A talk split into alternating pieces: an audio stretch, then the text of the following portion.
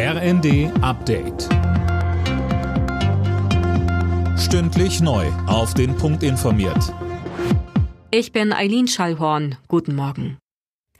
In Prag beraten die EU-Staats- und Regierungschefs heute über die Energiekrise. Mehr als die Hälfte der Mitgliedstaaten verlangt inzwischen einen Preisdeckel für Gas im Großhandel. Für Diskussion sorgt außerdem das deutsche 200 Milliarden Euro Entlastungspaket. Etwa Lettland, Spanien, Italien und Polen kritisieren den Doppelwumms von Kanzler Scholz.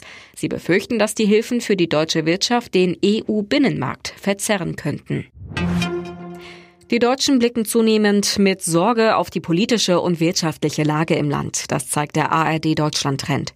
Nur noch 29 Prozent sind mit der Arbeit der Regierung zufrieden. 53 Prozent gehen davon aus, dass es mit Deutschland wirtschaftlich bergab geht.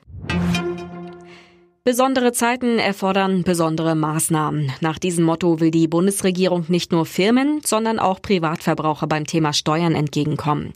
Das Bundesfinanzministerium hat jetzt einen Brief an die Finanzämter geschrieben. Sönke Rülling, was steht denn da drin? Ja, darin werden die Finanzämter aufgefordert, Privathaushalte und Firmen in der Energiekrise nicht zu überfordern, sondern die gesetzlichen Spielräume möglichst auszunutzen. Heißt, wenn jemand fällige Steuerzahlungen nicht bezahlen kann, sollen sie gestundet und Vorauszahlungen angepasst werden. Angesichts der massiven wirtschaftlichen Folgen des Krieges in der Ukraine wird damit gerechnet, dass das bei vielen Menschen nötig sein wird, unter anderem wegen der stark gestiegenen Energiepreise. Der SC Freiburg ist in der Fußball-Europa League auf Achtelfinalkurs. Gegen Nantes siegten die Breisgauer mit 2 zu 0. Union Berlin hat sich die Chance auf den Achtelfinaleinzug immerhin gewahrt durch ein 1 zu 0 gegen Malmö. Und in der Conference League musste sich der erste FC Köln gegen die Gäste aus Belgrad mit einer 0 zu 1 Heimpleite geschlagen geben.